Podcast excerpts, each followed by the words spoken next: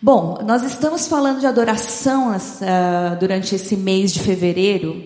E quando nós pensamos em adoração, nós pensamos uh, na canção, por exemplo, que nós fizemos aqui.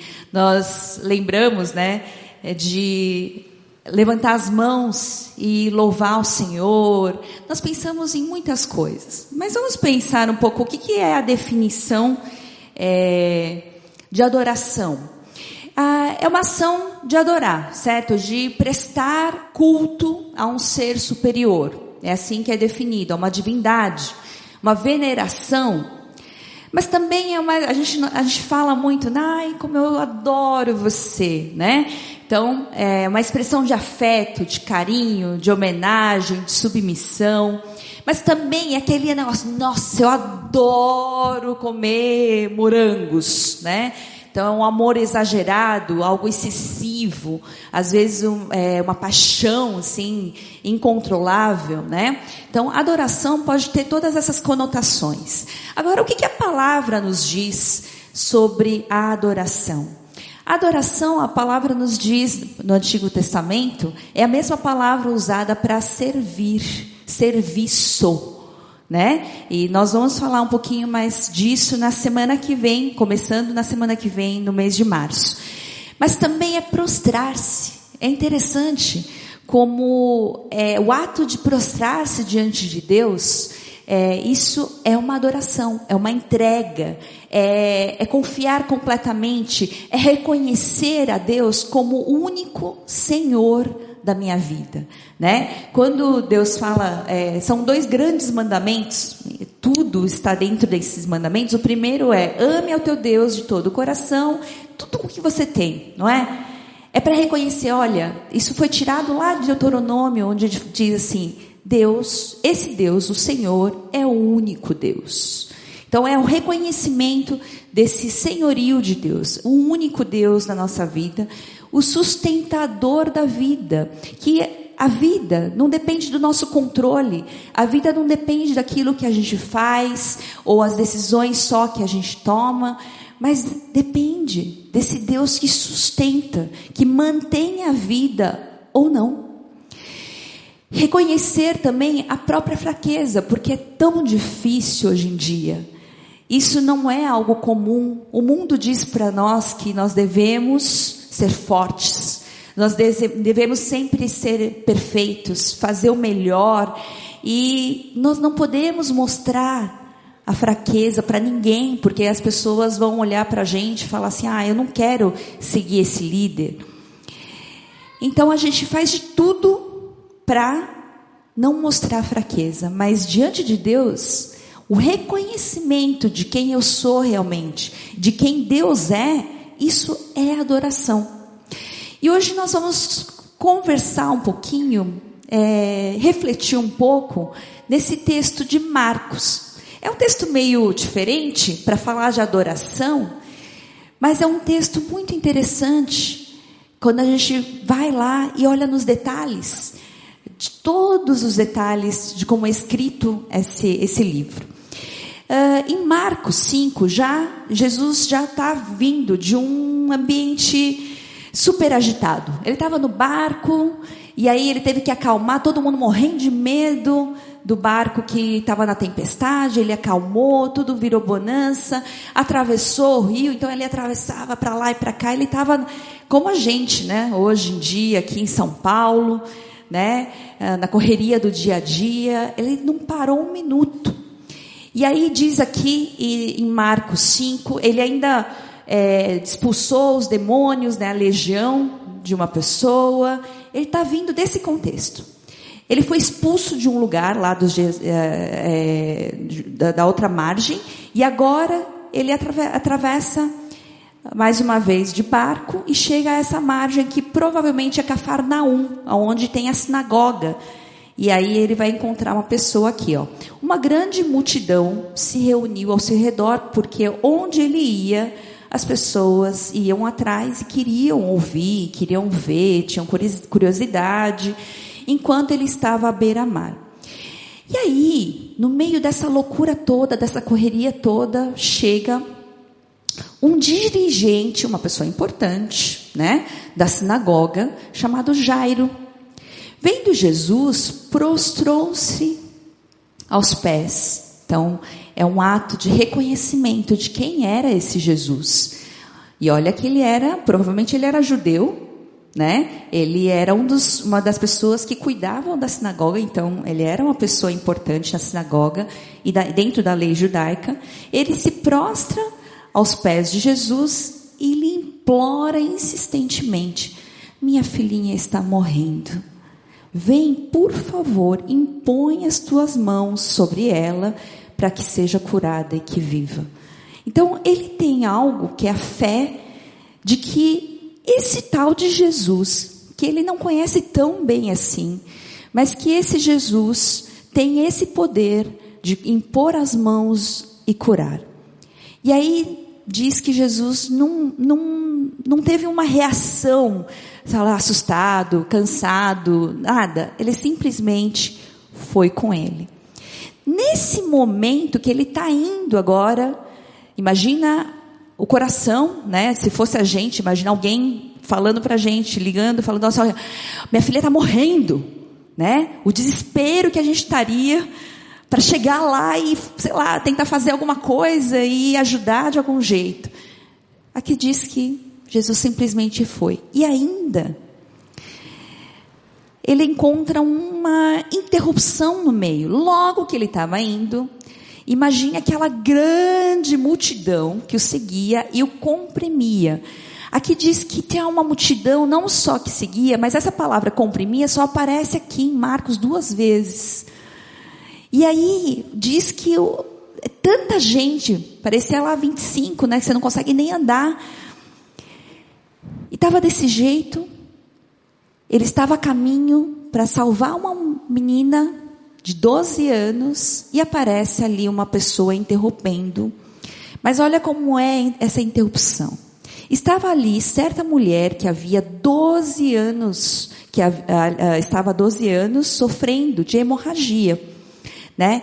Então, a menina que ele ia cuidar, que ele ia curar, tinha 12 anos. Aqui parece lembrar alguma coisa, né? É, e essa mulher tem 12 anos que vinha sofrendo de hemorragia. Imaginem uma mulher que está perdendo sangue durante 12 anos. O que ela está sofrendo?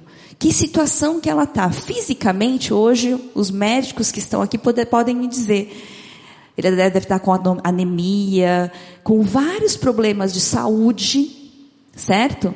Então a aparência dela com certeza não era nada boa. Ela tinha cara de quem estava sofrendo. Só que ela estava né, no meio dessa multidão, meio escondida. Eu não sei o que ela pensou quando ela fez isso, mas ela já tinha passado por muitos médicos, tudo que ela, acho que aparecia na frente, ela deve ter passado. E gastara tudo que tinha. Não sei se ela tinha muito, tinha pouco, mas ela tinha um, agora um, talvez nada. Que ela já tinha gastado tudo. E em vez de melhorar, ela só piorava. Então imagina o tipo de sofrimento que ela está hoje. Ela tem o sofrimento físico, né? Esse, esse, sofrimento vem dos problemas de saúde, ela deve sentir tontura, ela deve sentir fraqueza, ela deve ter problema é, de ficar com sono o tempo todo, é, e várias outras, vários outros, talvez um pouco de, é, de depressão, né? Uma junção de várias coisas. Então, a consequência grave física de 12 anos de hemorragia. Outro é econômico. Imagina, hoje em dia a gente perde um pouquinho, já fica complicado. Ela perdeu tudo que tinha. Não sei se ela tinha muito, mas ela perdeu tudo que tinha. Ela já estava numa situação que ela não tinha nem a quem recorrer. Ela estava sozinha ali, né? Uh, emocional. Ela tinha solidão. Por quê? Porque espiritualmente ela era considerada impura. Né? Lá em Levítico 15, 19 diz que uma mulher com fluxo ela será considerada impura. Então, ninguém chegava perto dela. Como é que nós vamos chegar perto de uma mulher impura? Então ela estava só. Sempre só. a solidão, a frustração, rejeição pela sociedade, tudo isso era um sofrimento muito grande. E essa foi a interrupção que aconteceu no meio do caminho para curar a menina, a filha do Jairo. O que, que Jesus fez? Olha que interessante. Primeiro, ela. Ela encontra em Jesus, porque ela ouviu falar desse homem que andava curando as pessoas. Ele falava coisas interessantes, mas a minha pergunta é, quando ele falou, quando ela diz isso, ó, quando ouviu falar de Jesus, chegou por trás dele, no meio da multidão, e tocou em seu manto, porque pensava: se eu tão somente tocar em seu manto, ficarei curada.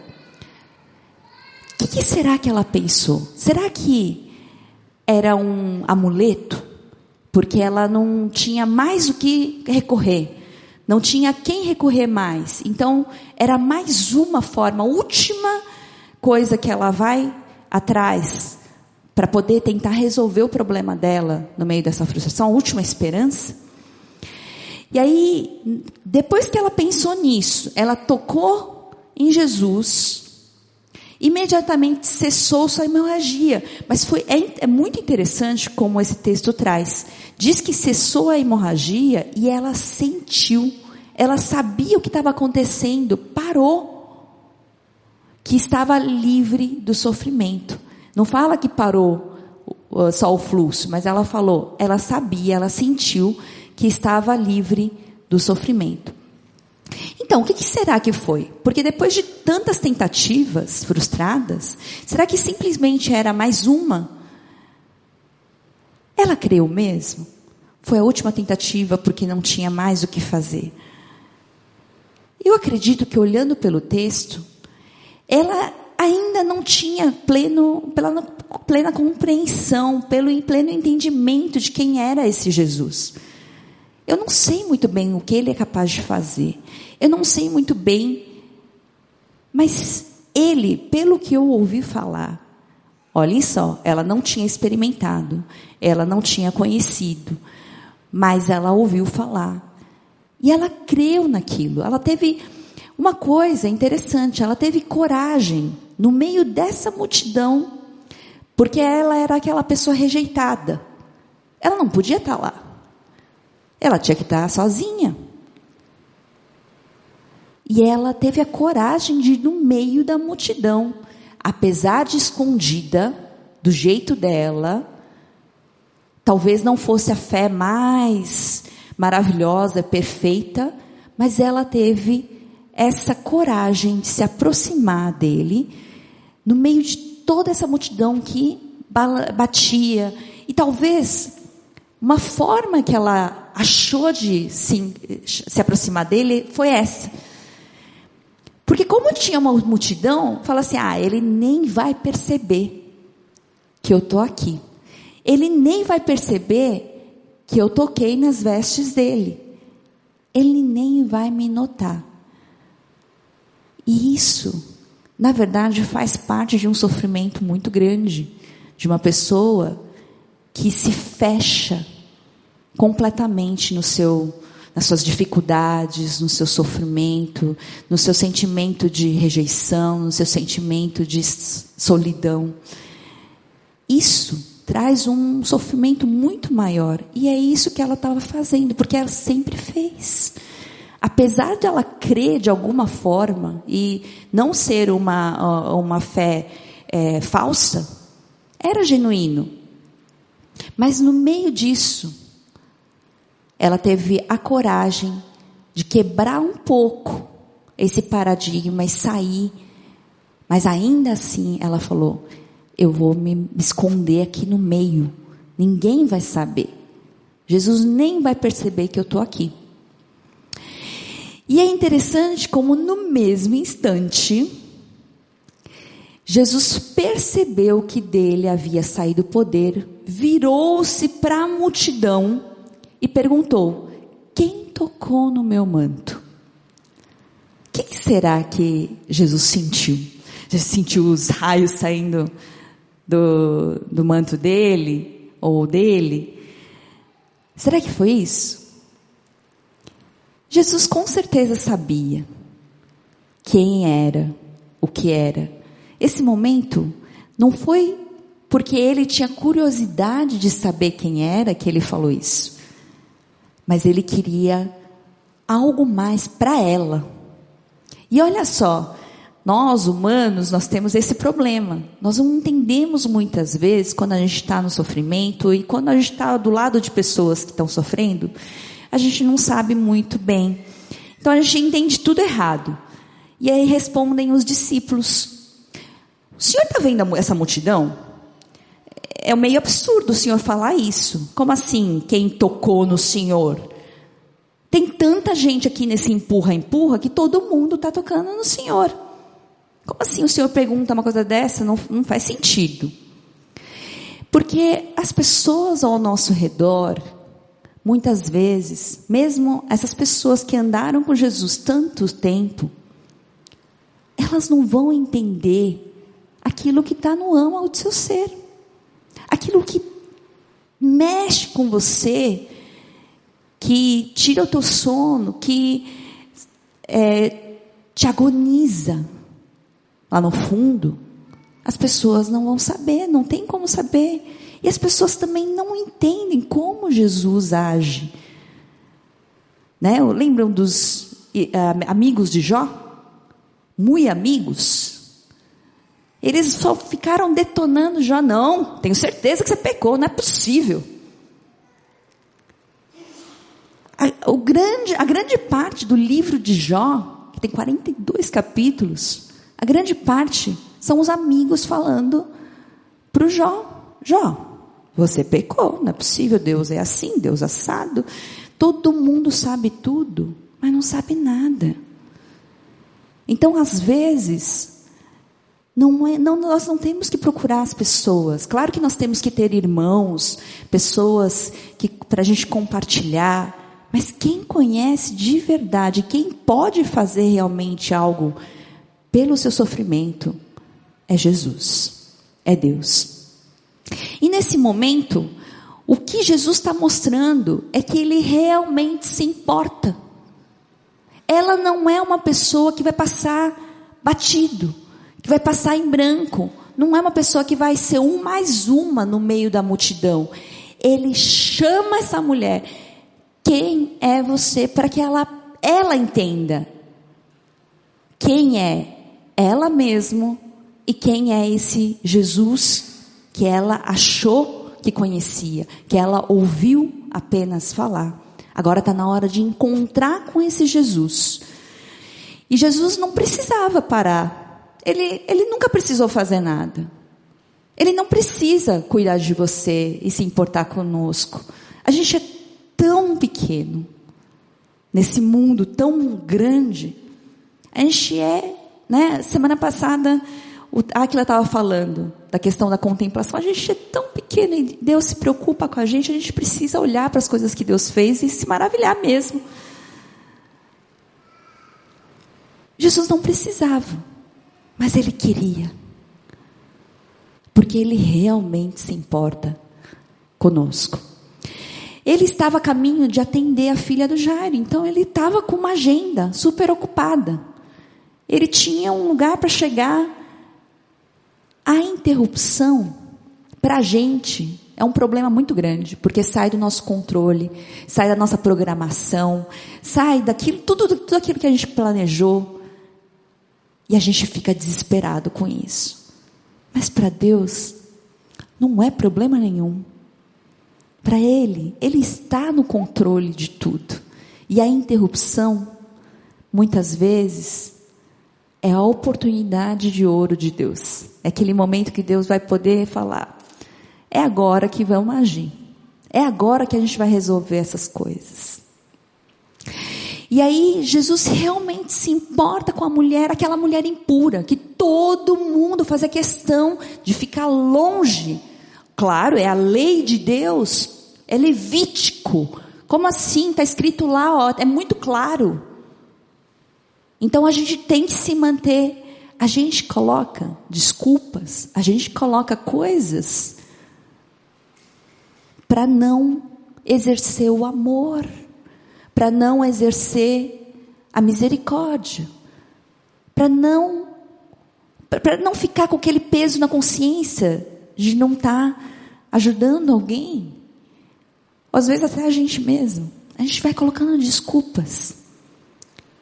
Para Jesus não existe isso.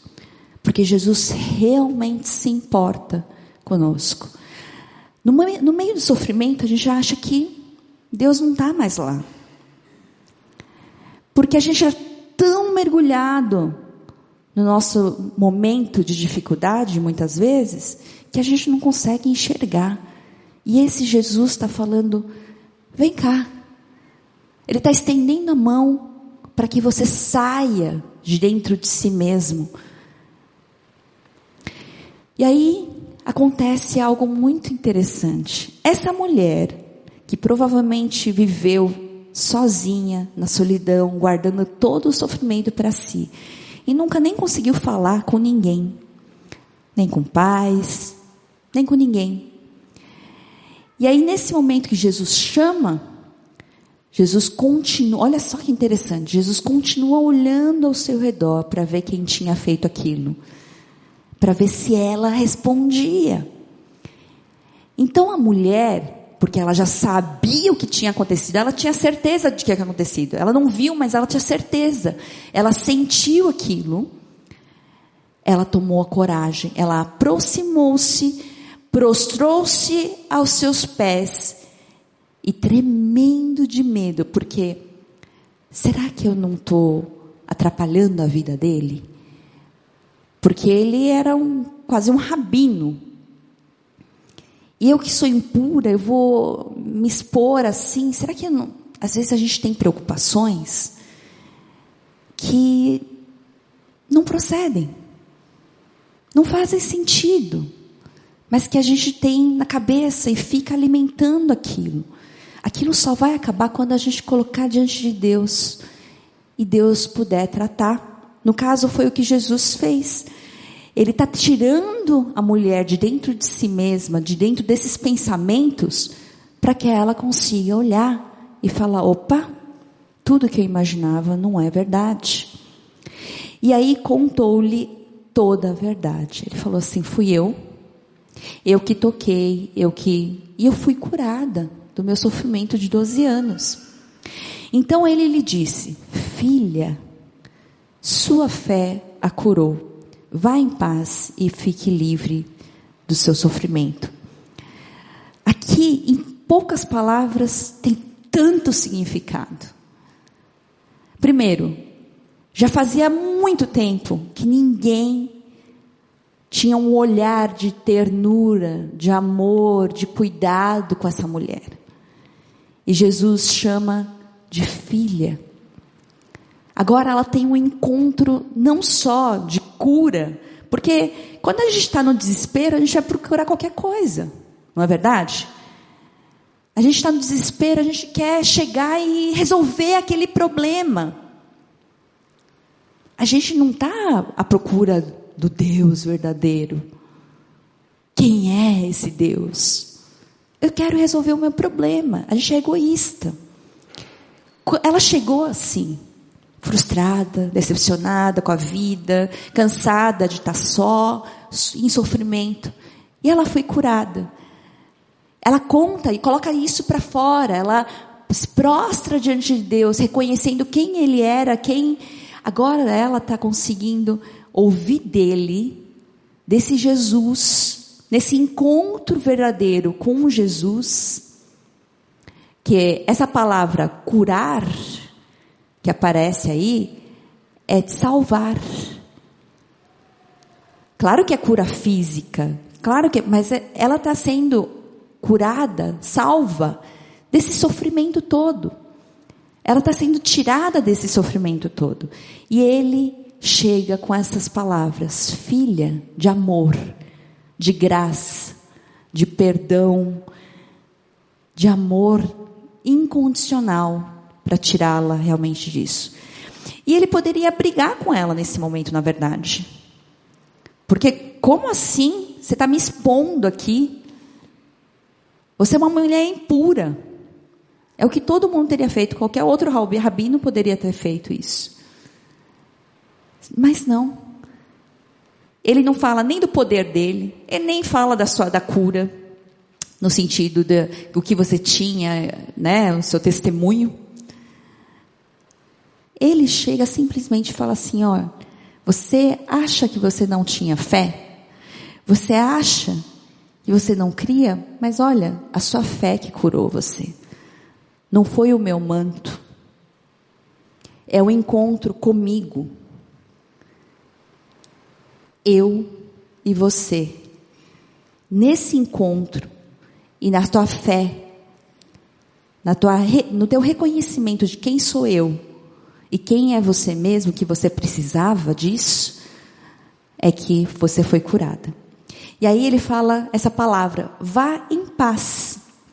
Lembre-se, acho que eu falei uma vez aqui, essa paz, apesar de estar no grego, que é Irene, não tem nada a ver com a paz grega, tem a ver com a paz hebraica, que é shalom, que ele deve ter falado em é, aramaico provavelmente.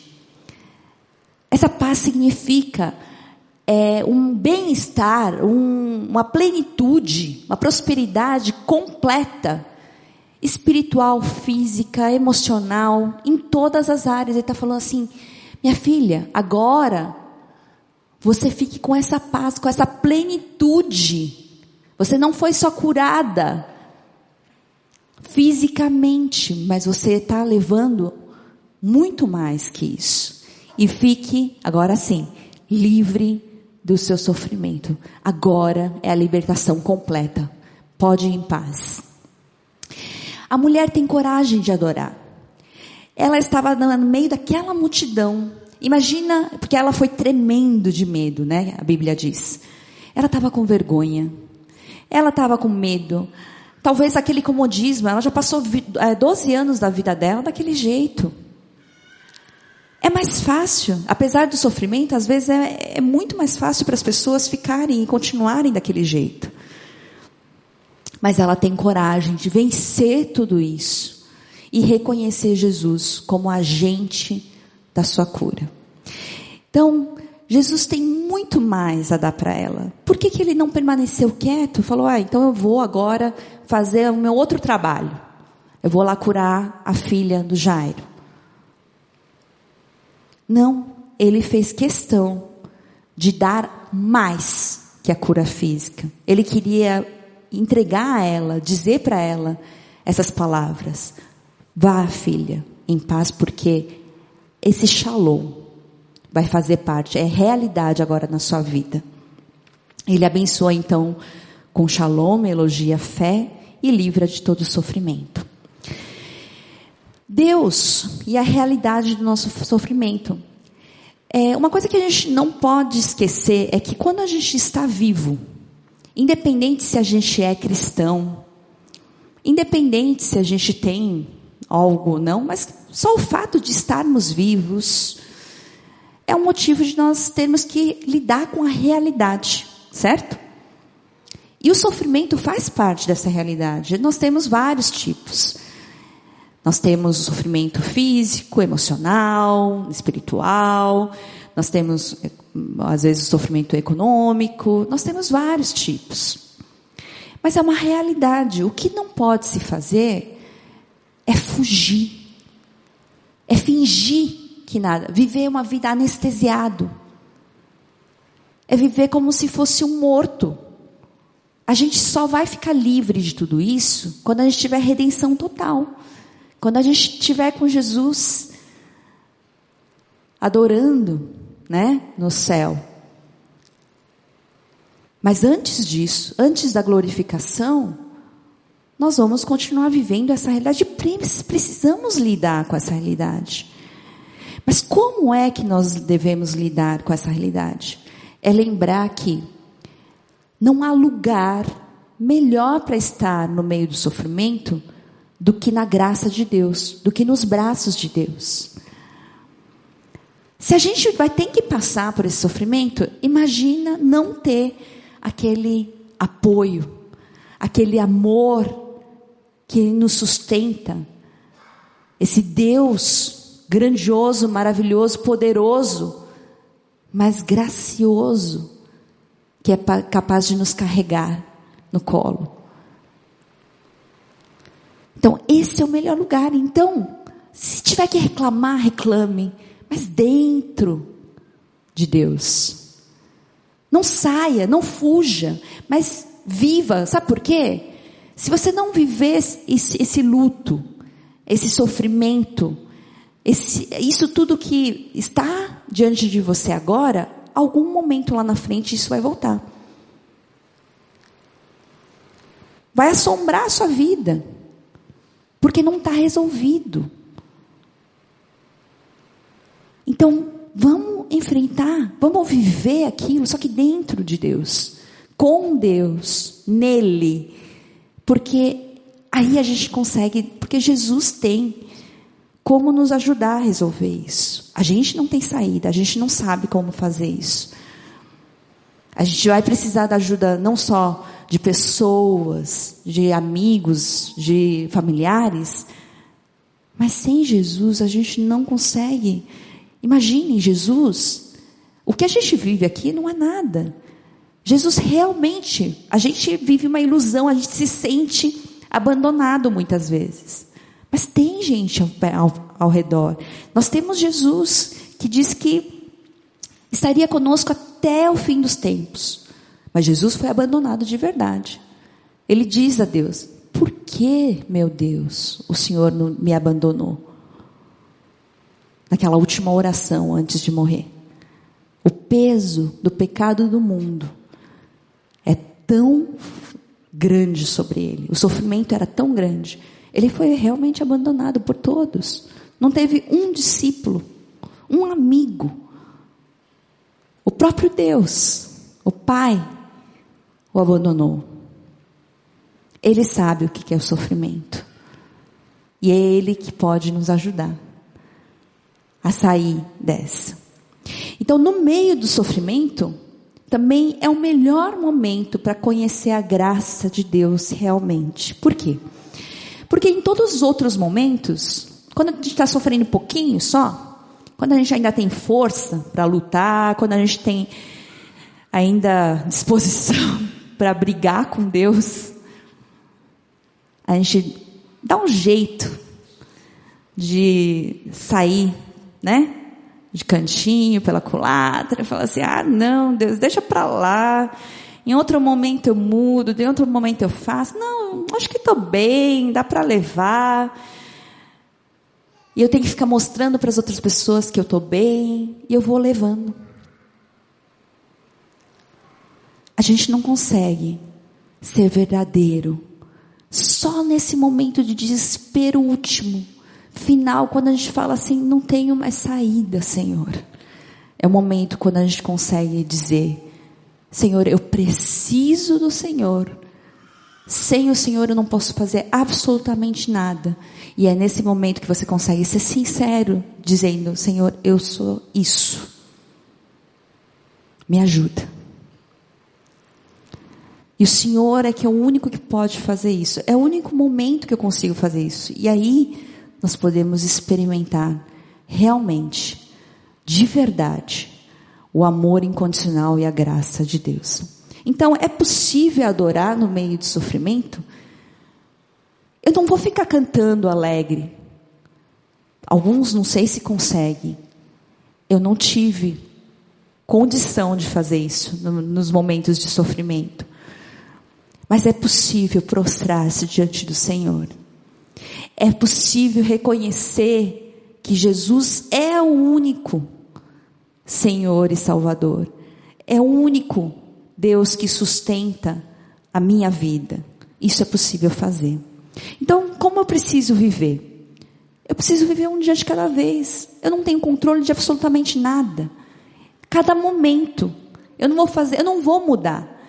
Por mais que eu ache, por mais que eu tenha feito planos, eu não vou conseguir mudar nada. Se acontecer alguma coisa, num próximo momento, eu não vou poder fazer nada. Então eu vivo cada momento reconhecendo Deus como Senhor e sustentador da vida. Então, o importante aqui é confiar nele plenamente, na bondade dele. Sabe qual que é mais difícil? No meio do sofrimento, a gente não crê mais na bondade de Deus. A gente acha que Deus está castigando a gente, não é verdade? Não é possível. Cadê a, a bondade de Deus? Pode ser tudo consequência dos meus pecados, consequência das minhas decisões, mas nesse, nessa hora, mal é Deus. E Deus não se importa. Se você permanecer dentro dele, ele ouve as tuas reclamações. Mas confie na bondade dele, porque ele é bom em todo o tempo. Ele só quer o teu bem. E ele sabe como fazer isso, apesar de a gente não entender nada. Como os discípulos não entenderam. A mulher também, na verdade, entender, ela não entendeu nada do que aconteceu. Mas ela confiou. Então a gente precisa confiar na bondade e ação de Deus. E o que podemos fazer? Está na hora da gente ter coragem de adorar. Adorar no sentido de prostrar-se, adorar no sentido de entregar totalmente. Porque aí quem vai ajudar, me ajudar a vencer o medo, a multidão, o comodismo, tudo que me impede de sair é Deus. Mas eu preciso desse primeiro passo, de fé, de coragem, de sair, falar assim: Olha, Senhor, eu preciso do Senhor e eu sei que só o Senhor pode me ajudar. Senhor, eu não consigo perdoar, mas me ajuda a perdoar, porque eu quero perdoar. A gente precisa coragem, de muita coragem.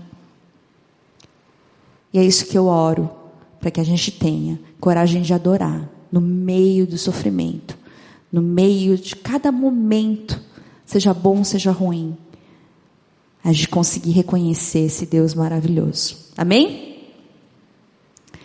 Então vamos fazer uma oração, depois o Emerson vai nos conduzir aqui na intercessão. Senhor Deus, nós te louvamos. Muitas vezes nós limitamos o que é adoração, nós limitamos também o que significa